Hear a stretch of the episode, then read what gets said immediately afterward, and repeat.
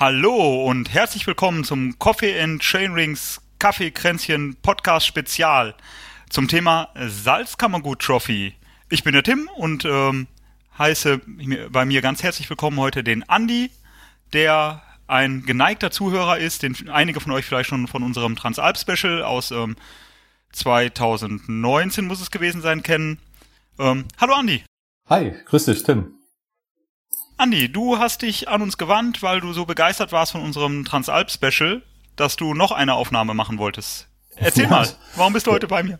Ja, ich fand es total cool damals äh, mit euch über die Transalp zu sprechen und nach der Transalp ist quasi vor der nächsten äh, Transalp oder dem nächsten großen Ziel die Salzkammer Trophy und da habe ich gedacht, Mensch, ja, was brauche ich denn alles, um an so einem Event teilzunehmen und äh, beziehungsweise so ein Event ähm, zu absolvieren? Ist es ähm, ist es eine Tortur für einen Mensch, das ist mir klar. Ist es Wahnsinn, Übermut, verrückt, totale Selbstüberschätzung, so ein Event anzugehen, die Salzkammer Strecke A. Ja, das sind so Dinge, die mich bewegt haben. Genau, dann lass für unsere Zuhörer das mal ganz kurz ähm, beschreiben, worum es eigentlich geht. Ähm, es geht um die Salzkammergut Trophy, ein, ähm, ja, eines der härtesten äh, Mountainbike-Eintagesrennen ähm, in, in Österreich, ein traditionsreiches Rennen. Ähm, und es geht dort um die A-Strecke, die offiziell 2000 und, äh, 211 Kilometer und 7200 Höhenmeter fast, wenn ich das richtig äh, im Kopf habe. Und ähm, du spielst mit dem Gedanken oder hast dich gar schon angemeldet, dort teilzunehmen? Das verstehe ich richtig. Genau, richtig. Angemeldet bin ich und ähm, trainiere auch schon fleißig drauf hin. Also ja, das Event ist gesetzt bei mir. Ja, richtig cool. Ähm, da ähm, bist du, bist du bei mir auch an der richtigen Adresse, ähm, weil ich ja 2018 die ganze Geschichte ja auch schon mal auf mich genommen habe und erlitten und erlebt habe. Und ähm, ich möchte da gerne, bin gerne bereit, mit dir mich darüber zu unterhalten, weil es auch bei mir die tollen und, und ähm, tiefen Eindrücke nochmal äh, noch zum Leben erweckt. Und ähm, ich habe da voll Bock drauf. Ähm, ja, du bist mitten im Training drin. Ähm, das heißt, ähm, was für, ein, für ein Trainingsumfang hast du dir so überlegt, um das ganze Ding nachher bestreiten zu können? Du, ich meine, du bist ja, du bist ja jetzt auch kein Neuling. Du bist die Transalp Nein, gefahren letztes Jahr, genau. auch recht erfolgreich und, und zügig. Ja, mehr oder weniger geplagt von der kleinen Borreliose, aber ähm, nein, also Trainingsumfänge im Moment liegen so ja, zwischen 10 und 12 Stunden, je nachdem, wie es die Zeit jetzt zulässt. Aber natürlich, klar, die Umfänge wäre steigern müssen. Das wäre auch so meine erste Frage an dich, ähm, was das Thema Vorbereitung angeht. Ähm, ich komme ja, sag ich mal, von der Mittel- und Langstrecke-Marathons hier bei uns aus dem Umkreis von Rheinhessen. Und ist es dann am Ende vielleicht eine totale Selbstüberschätzung, so eine, so eine A-Strecke zu absolvieren zu wollen? Also wenn ich jetzt, wenn ich jetzt sage, so, so eine A-Strecke, die kann, ähm, die kann jeder fahren, dann stimmt das ganz sicher nicht. Aber wenn man ähm, Langstreckenmarathons fährt und ähm, nicht gegen das Zeitlimit kämpft die ganze Zeit, sondern irgendwo im Mittelfeld sich vielleicht positioniert und ähm, so die 100 Kilometer und 3000 Höhenmeter sehr gut bewältigen kann, was man so als Langstrecke so annimmt, dann kann man auch diese A-Strecke schaffen. Ähm, Trainingsvolumenmäßig bist du mit 10 bis 12 Stunden ja gar nicht schlecht unterwegs. Ähm, irgendwie zwei lange Trainings in der Woche und ein paar Sachen, vor allem Kraftsachen, niedrigen Trittfrequenzbereich, wirst du auf den langen Anstiegen brauchen.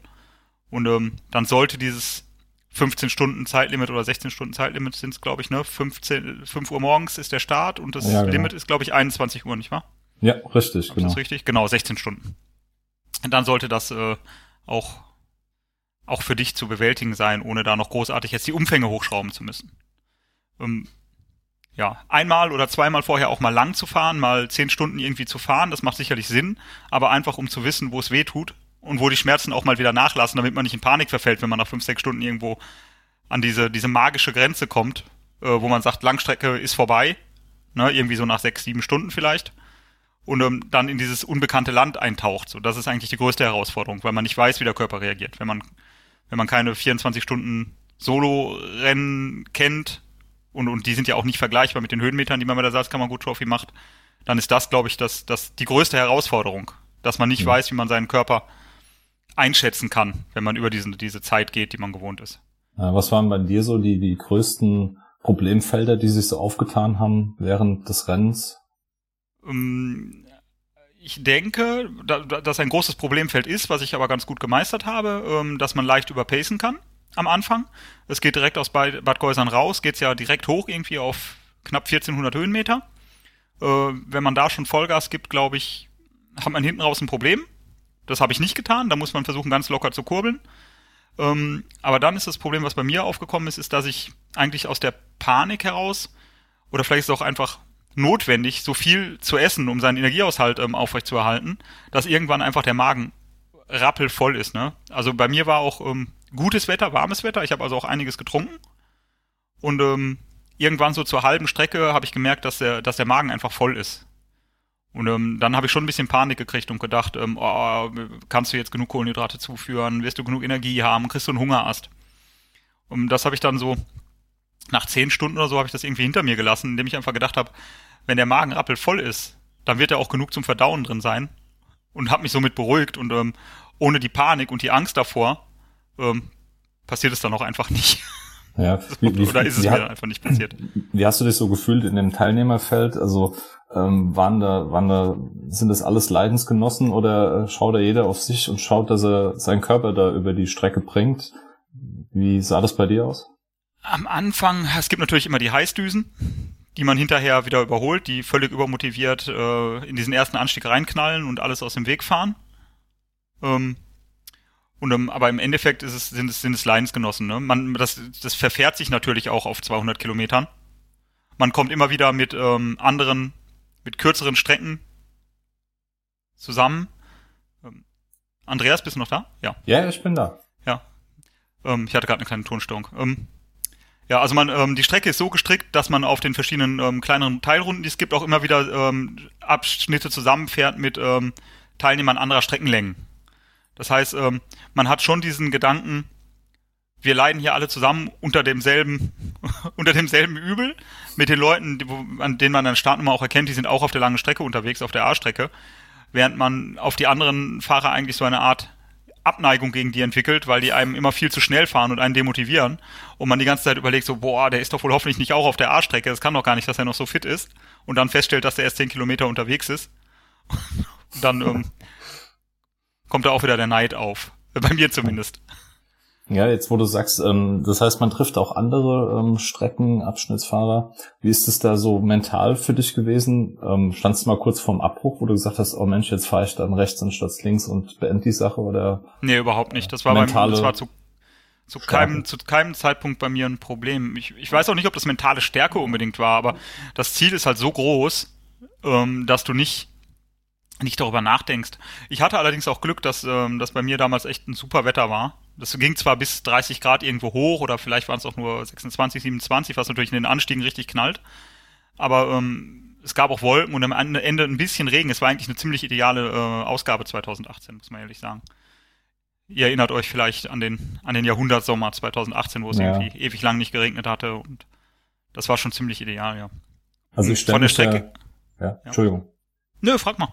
Nee, ich, äh, weil ich stelle mich gerade bei dem Thema Regen auf einer 90-prozentigen Wahrscheinlichkeit ein. Also wenn man die letzten Jahre verfolgt, ne, kann man ja eigentlich mit Regen rechnen. ja, kann man. Von Regen kann ich nicht viel erzählen. Ich habe auf den letzten zwei Stunden Regen gehabt, so ein bisschen. Ähm, da wurde es schon arschkalt nachher in, in den letzten Abfahrten, vor allem weil der Körper dann auch ähm, auch natürlich schon am Limit ist und, und leichter friert und leichter und anfälliger ist für, für so Einflüsse und natürlich auch im Kopf ist es dann ein bisschen schwerer. Jetzt waren es bei mir nur noch der letzte, der letzte Anstieg eigentlich. Und, ähm, und, und die letzten ja, paar Kilometer in der Abfahrt, dass es nicht so, nicht so ins Kontor geschlagen hat. Aber ich kann mir schon vorstellen, wenn du, ähm, nee, kann ich mir eigentlich nicht vorstellen. Wenn du schon, ja, ich glaube, am Anfang bist du noch so fit, dass du es wegsteckst. Und wenn du dann so weit gekommen bist, dass es schwer wird, dann denkst du auch, aufgeben wir jetzt auch doof und fährst das Ding zu Ende. Also so, so würde ich mich einschätzen zumindest. Ja, okay. Wie hast du dich eigentlich so vorbereitet auf, auf das ganze Thema? Also äh, einmal Training, einmal auch was das Thema Ernährung angeht. Ähm, das sind ja schon zwei wichtige Faktoren. Ähm, wie sah das bei dir aus? Also Training war, ähm, war eigentlich, ja, mein standardmäßiges Training, was ich normal für die Strecke auch mache. Nichts äh, geändert. Äh, ein paar Kilo ab abgenommen, äh, weil ich halt zukommen, habe in den Monat sondern schon Winter, wo ich wusste, was auf mich zukommt. Ähm, das hat auch Sinn gemacht. weil du ja auch jede Menge Verpflegung mitschleppen musst, ähm, um das Gewicht wieder irgendwo rauszuholen. Und ähm, ja, vom Training her mein ganz normales Langstreckentraining. Halt auch irgendwas, was so zwischen 10 und 15 Stunden je nach Saisonphase sich bewegt. Und ähm, ja, und das war die Vorbereitung. Ähm, Ernährung ist so das, was man was man halt weiß, dass man irgendwie was um die 600 äh, Kalorien oder 60, 70 Gramm Kohlenhydrate irgendwie in der Stunde braucht. Und die Getränke auch entsprechend.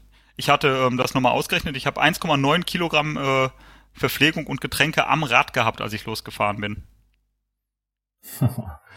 Trotz Versorgungsstationen, die ist doch da, dort ausreichend. Ja, genau. Ich habe ähm, ich habe eine äh, 1 Liter Flasche mitgenommen. Ich bin mit dem Fully gefahren, was ich auch unbedingt empfehlen würde, weil vor allem im ersten Teil der Strecke ähm, auch schöne, schöne Trails drin sind, die auch Bock machen. Im zweiten Teil der Strecke wird es ein bisschen weniger anspruchsvoll, was die Technik anbelangt. Und natürlich auch wegen des Komforts. Ähm, also eine, eine 1-Liter-Flasche hatte ich mit, die hat locker gereicht. Ähm, vielleicht hätte auch 750 Milliliter gereicht. Also die Laben, also 2018 war es so, ich weiß nicht, ob sich da großartig was geändert hat. Das waren ausreichend Verpflegungsstationen, wo man, äh, die waren ja von den Abständen her so, so gesetzt, dass man immer rechtzeitig hätte nachfüllen können. Also mehr als ein Liter braucht man nicht. Also ich nicht. ja. Ja, was ich noch so mit äh, hatte, also wenn man sein eigenes, ähm, sein eigenes Zeit, Zeit, Zeug benötigt, ich habe sieben Riegel habe ich mitgehabt und elf Gels. Stimmt nicht. 14 Gels. Und ein paar Salzkapseln, ähm, um mich gegen vor Krämpfen äh, wappnen zu können, wenn, wenn irgendwie was passiert, dass ich mich doch nicht, äh, nicht genug getrunken habe oder genug äh, Mineralien zugeführt hätte. Die habe ich aber nicht gebraucht. Ja, an den Verpflegungsstationen ist schon ganz gut für einen gesorgt. Ich überlege das gerade, ob es da auch Gels oder sowas gab oder Riegel, das weiß ich gar nicht mehr. Aber auf jeden Fall äh, gibt es eine breite, eine breite Bandbreite von, ähm, von lokalen ähm, Genussmitteln, Laugenbrezeln, Melone, Kuchen, ja, so Isodrink auf jeden Fall. Ja. Also alles herzhaft und süß, was das Herz begehrt eigentlich. Ja, wie wir es auf der Bikekranzalb auch hatten, war ja auch. Ja, ist schon vergleichbar, ja. ja. Ja. Ja, und so, ähm, ich sage jetzt mal als Training, Material, alles gecheckt und, und äh, die Strategie ja. an Bord. Ähm, genau, Strategie war halt ähm, ganz auf jeden Fall nicht, ähm, nicht so schnell loszufahren. Also wirklich, also es geht am Anfang schon ziemlich steil hoch, der, der erste Anstieg. Ich habe den Namen des Bergs gerade nicht parat, müsste ich mal eben nachschauen. Ähm, da geht schon ziemlich steil hoch und wenn man den versucht, nicht irgendwie in den roten Bereich zu kommen, an der Rehkugel ist, glaube ich. Dann, ähm, dann ist das schon, reicht das schon. Also versuchen, den irgendwie im oberen Grundlagenbereich zu fahren, wäre so ein, ein Ziel und da äh, hat man aber schon hart zu kämpfen, weil der schon so steil ist, dass der einen schon ausreichend fordert. Also wenn man da reinknallt, dann ähm, ist es, ist es zu viel, würde ich sagen. Lieber was fürs Ende aufbewahren und am letzten Anstieg nochmal noch mal Gas geben, wenn es mit der Zeit knapp wird. Knapp werden sollte. Ja. Ja, für die Vorbereitung, also Fully, wie gesagt, ähm, versenkbare Sattelstütze habe ich gefahren. War auch an, an einer oder zwei Stellen in der ersten Hälfte hilfreich, ist aber nicht notwendig für die Strecke, würde ich behaupten. Ähm, was bin ich noch gefahren? Maxis Icon Bereifung, also so eine normale, gute, gute Rennbereifung mit ausreichend Profil, nicht nichts Übertriebenes ähm, und auch nichts zu Schnelles. Ähm, ja, was man dabei hatte, ein Minitool, äh, CO2 mit ähm, Ventilaufsatz natürlich. Ein, ähm, ein Max Alami Set hatte ich dabei, weil ich tubeless gefahren bin, um das zu, ähm, um das Ganze zu stopfen, wenn was passiert. Keinen Schlauch dafür. Ähm, auf jeden Fall Kettenschloss, Kettennieter. Und äh, mein Geheimtipp, immer ein Schaltauge mitnehmen. Ja, ja.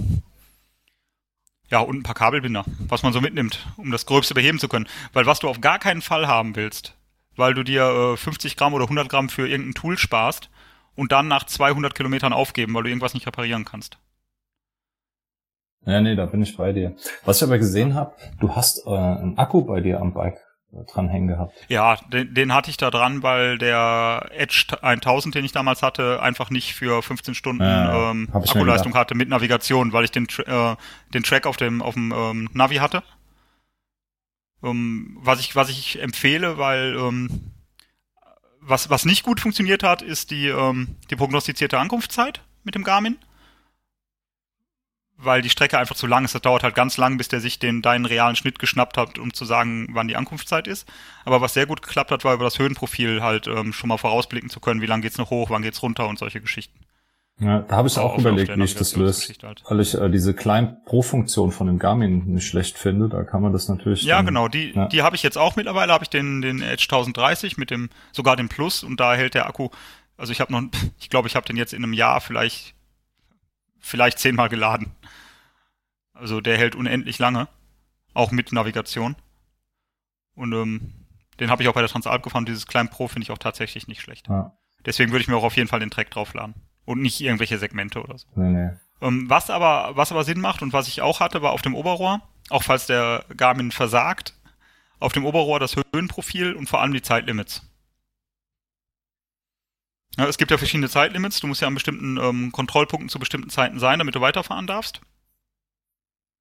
Und ähm, die solltest du zumindest irgendwo mal im Hinterkopf haben. Ich habe die ersten zehn Stunden nicht drauf geguckt und dann mal angefangen, langsam danach ähm, ein Auge darauf zu werfen, um zu gucken, wie, wie, wie mein Pacing ist.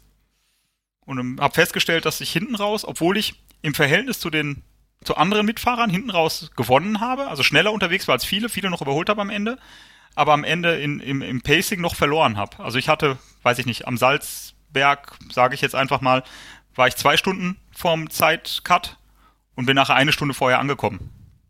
Ne? Ja. Also ja, die sind entweder äh, habe ich stärker abgebaut, als die als die ähm, Kontrollstellen das vorsehen, oder die Kontrollstellen werden hinterher ein bisschen härter. Ah. Wie ist denn die, wie ist denn die, sag ich mal so die die Quote, die die es nicht schaffen zeitlich? Weißt du das? Ist das nicht irgendwie 50 Prozent? Doch so viel. Abhängig ja. vom Jahr. Okay. Also wenn wenn schlechtes Wetter ist, ist es 50 Prozent und ansonsten 70. Die schaffen, glaube ich, irgendwie sowas. Ah. Das ist schon schon viel.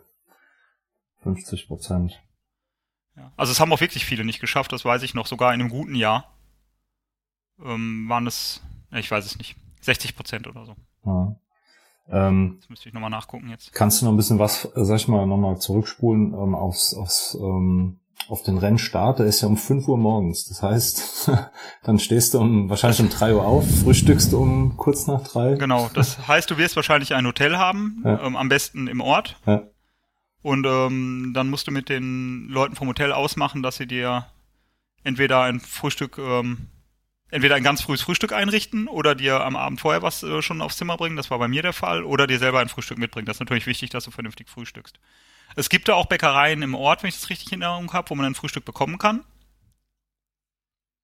Ähm, ja, und das ist natürlich dann, wenn du um 5 Uhr Start ist, bist, musst du eigentlich als Profi musst du um 3 Uhr essen. Ja. Also ich bin um drei Uhr, kurz nach drei aufgestanden. Ich habe dann auch eine Stunde vorher noch essen können.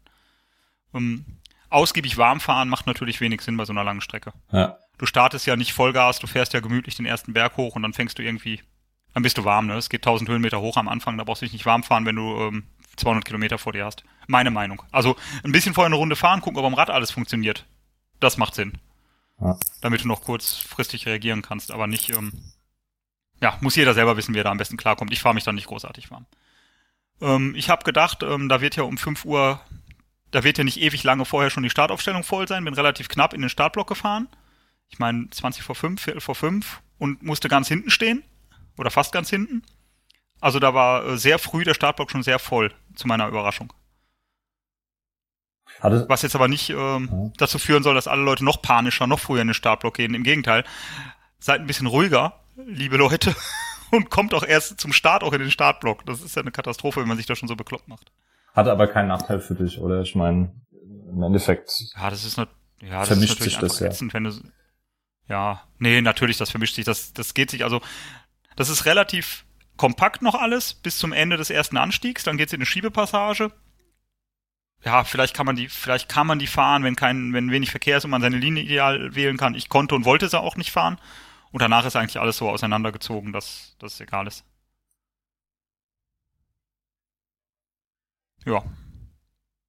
Ja, ein bisschen was, kannst du was zu der Strecke erzählen? Gibt es wirklich so, so richtig knifflige Stellen ähm, oder Abschnitte, wo du sagst, ach du lieber Gott, äh, es gibt zwei oder drei knifflige Stellen. Also ähm, du hast in dem, in der, ja, da müsste ich jetzt wissen, wie die, wie die, wie die Stelle genau heißt. Die war auch nicht benannt. Es gibt in der ähm, ersten ja, in den ersten 50 Kilometern gibt's eine, eine kniffligere Stelle, die vor allem, wenn es nass ist, ähm, schwer zu fahren ist, wo es mit Wurzeln verschiedene Linien gibt, auch mit, ähm, ja, mit, mit, ja, mit Absätzen nicht, aber mit Felsen, sag ich mal, mit Steinen, wo man ein bisschen aufpassen muss. Aber nichts, was, wenn du so Transalpniveau hast, was nicht fahrbar wäre. Und dann gibt es ja das Stück ähm, nach der ewigen Wand, das ist ja diese berühmte ausgesetzte ähm, äh, Streckenabschnitt, den man zweimal fährt. Und ähm, wenn man da rauskommt, dann gibt's auch eine Stelle, die ein bisschen mit ähm, äh, felsig und steil ist und ein bisschen abgesetzt. Und da müsste man, die bin ich nicht gefahren. Ich glaube, dass man die fahren kann, wenn man die Chance hat, die sich mal richtig anzugucken. Aber so, ohne die vorher mal abgelaufen zu sein, fahre ich die nicht. Ja. Aber das sollte möglich sein. Und dann gibt's noch ähm, eine Stelle kurz ah, in, in dem letzten Drittel gibt es noch eine Stelle, ich muss mal kurz, ich schau mal kurz in meinen Strava rein, ob ich da irgendwo nochmal diese Bezeichnung sehe. Ähm, wie diese, die ist halt einfach sehr steil und ähm, die ist problematisch, wenn es ähm, wenn es halt wirklich nass ist. Aber ähm, das fällt mir jetzt nicht mehr. Hochmut. Ja, nach dem Hochmut. Da gibt es eine, eine, äh, einen Wiesen, eine Wiesenabfahrt, die halt sehr, sehr glatt ah, ist. Okay. Wie, wie war das bei dir so bei Kilometer 160, wo du gedacht hast, hm, okay, das Schlimmste habe ich hinter mir und dann auf einmal kommt dann nochmal so ein Knaller. Ja, genau, das ist ja das, das, das Ding, ne? Also das habe ich aber auch nirgendwo vorher gefunden und ich hatte mir ja, du wirst ja auch schon gesehen haben, der Henry Lesewitz hat ja, ja genau. diese fantastische YouTube-Doku gemacht. Und ähm, auch da wird das nicht klar. Du denkst ja Salzberg, das sind diese Kehren, okay, Schiebepassage vielleicht, ähm, super schwer. Und wenn das vorbei ist, dann ist es vorbei. Aber wenn der Salzberg vorbei ist, dann geht es ein ganz kleines Stück ein bisschen flach und dann geht's nochmal 25% auf Asphalt hoch. Und das geht so tierisch hoch. Und das hat mir echt den Zahn gezogen. Das kann auch über 25% gewesen sein. Ich bin's nachher geschoben. Ähm, und, und das hat mich echt, ähm, echt geschockt. Ja, das hat man, hat man schon an, an des Öfteren gehört, dass das genau einem dann die Batterie leer saugt. Ja, ich hatte das vorher nicht gehört und das hat mir die Batterie leer gesaugt. Also sei da ähm, auf jeden Fall auf der Hut. Das geht noch weiter. ja, sehr schön. Ja, ich freue mich drauf. Also äh, ja, der eine wird sagen, wie kann man sich auf sowas freuen? Also wenn ich meinem Bekanntenkreis darum erzähle, was ich so dieser für Ziele habe, die sagen auch, okay, ähm, der hat was an der Waffel, aber ich sag mal, jeder, der das schon mal gemacht hat, weiß, dass das einmalig ist. Also ich kann dir sagen, ich bin nachher, als ich, ähm, als das zu Ende war, ich war richtig im Arsch. Ich war schlimmer kaputt als nach dem 24-Stunden-Rennen. Und ähm, ich habe auch gesagt, das machst du nie mehr. Aber ich habe auch gesagt, das war unendlich geil und das war eigentlich das, das Beste, was ich bis jetzt in meinem Mountainbiker-Leben gemacht habe. Also es ist wirklich, wirklich cool, wenn du es dann geschafft hast. Ja. Das ist so wirklich etwas, wo du nachher auch denkst, ähm, das kann wirklich nicht jeder schaffen. Und diese Dinge sind ja die, die man eigentlich, man setzt sich ja eigentlich als, als, als Mountainbiker oder als, als so Sportler der so diese extremen Distanzen irgendwo auch sucht. Extreme Distanz. Jetzt sagt jemand, der Race Across Austria gefahren ist, sagt, das ist doch keine extreme Distanz, aber du ja, weißt, wovon ich rede. Ähm, der diese Distanzen sucht oder diese Events sucht, der will ja nachher auch was haben, wo er denkt so, da kann man stolz drauf sein, das geschafft zu haben. Und das ist etwas, von dem ich zu dem Zeitpunkt gedacht habe, wow, das kann wirklich nicht jeder schaffen. Ja. Und das war wirklich ein gutes Gefühl, oder ist es bis jetzt noch? Und es hat jetzt bis dieses Jahr, Anfang dieses Jahres gedauert, dass ich das erste Mal wieder gedacht habe, ich fahre es nochmal. Also es hat echt lange vorgehalten. Normal kennst du ja diese Rennen, wo man nachher sagt so, ey, das mache ich nie mehr, das brauche ich nicht. Wo man sich aber in der nächsten Woche nochmal anmeldet fürs nächste Jahr.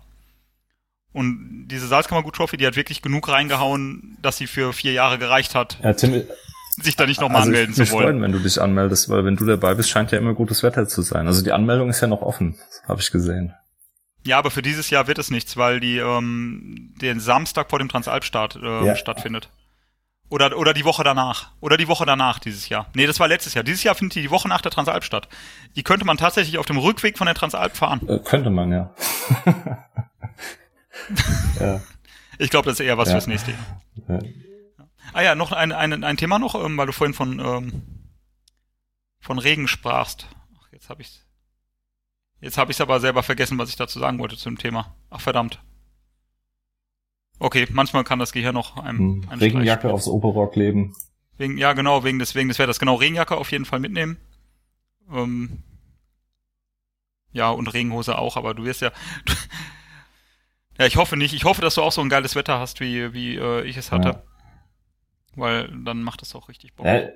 Im Regen, also im Regen ist natürlich so eine Helden, also ich finde das immer so eine Heldenvariante zu fahren von Rennen. Hat auch immer ihren ganz beson seinen ganz besonderen Reiz. Also, ähm, wenn man in dem Rennen ist, man muss es nur mit seinem, jetzt, jetzt kommt, man muss es nur reframen. ja, du musst halt einfach nicht denken, scheiße, warum regnet es jetzt, das ist nicht zu schaffen, sondern du musst denken, und das, das klappt bei mir eigentlich immer ganz gut, egal wo es ist. Da musst du halt denken, okay, das ist jetzt Heldenwetter. Ja. Das ist jetzt richtig das Ding, ähm, das Ding für ganze Kerle, wenn du verstehst, was ja. ich meine, wo man jetzt alles geben kann, ne? wo der Boxer mit dem äh, mit dem blutigen Cut und dem ähm, zugeschwollenen Auge und nochmal alles gibt und ähm, sich da ja, jetzt durchschlägt. Und, und ganz laut, ganz laut Moment Adrian halt, in ne? den Wald ruft, ja.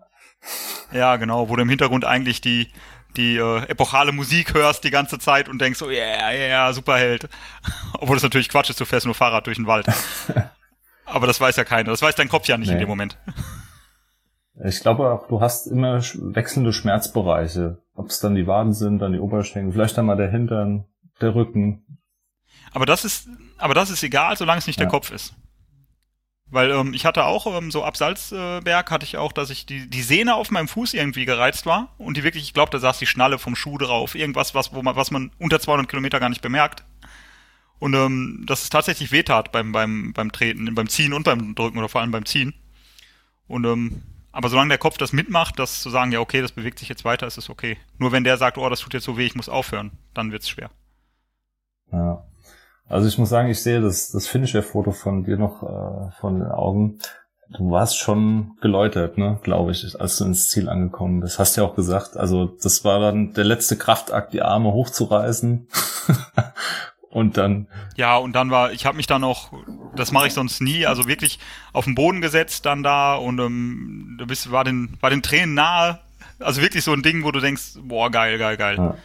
Also das, das ist wirklich, ja, das kann ich auch wirklich, das ist ein großer, großer Anrater, dieses, dieses Rennen. Für, für jeden, der irgendwie ein Febel hat für diese äh, Megadistanzen oder für große Herausforderungen, das, das mal zu machen. Das ist echt eine, echt eine Hausnummer, aber die sich auch lohnt. Und, und hinten raus, dann kommt noch dieser höchste Anstieg dann zur, zur Rossalm nochmal hoch hinten. Da fährt man ja zweimal drüber.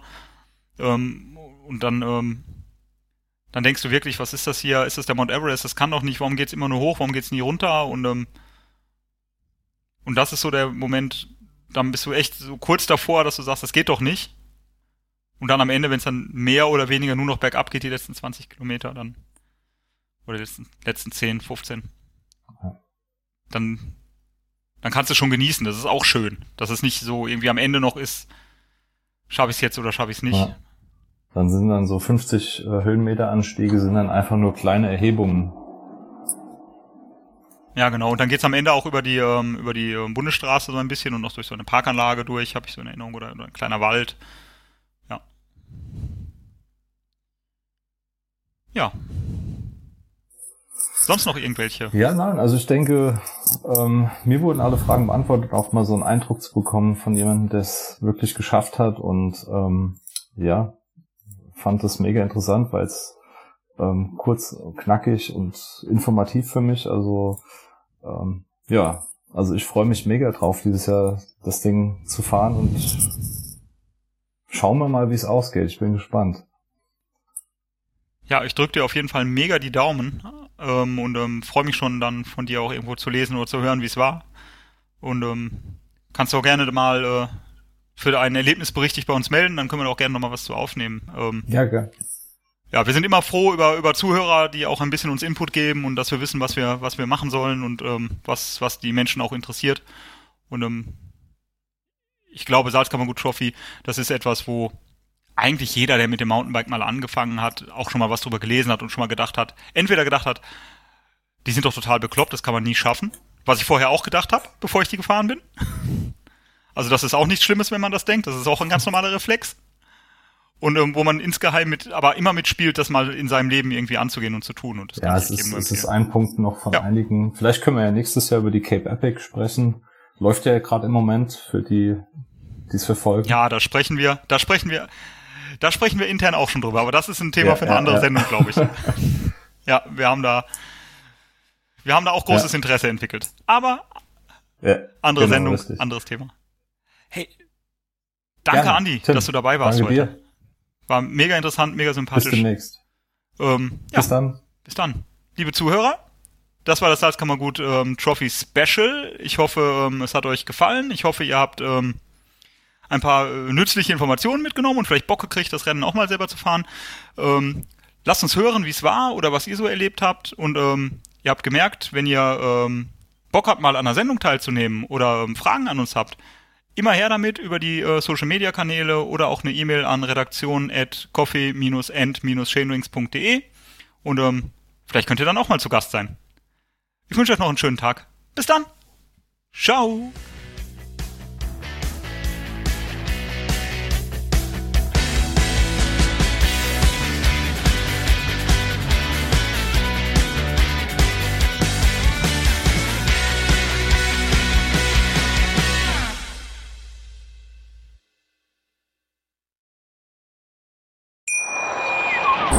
Wie baut man eine harmonische Beziehung zu seinem Hund auf? Puh, gar nicht so leicht. Und deshalb frage ich nach, wie es anderen Hundeeltern gelingt, beziehungsweise wie die daran arbeiten. Bei Iswas Dog reden wir dann drüber. Alle 14 Tage neu mit mir, Malte Asmus und unserer Expertin für eine harmonische Mensch-Hund-Beziehung, Melanie Lippisch. Iswas Dog? Mit Malte Asmus. Überall, wo es Podcasts gibt.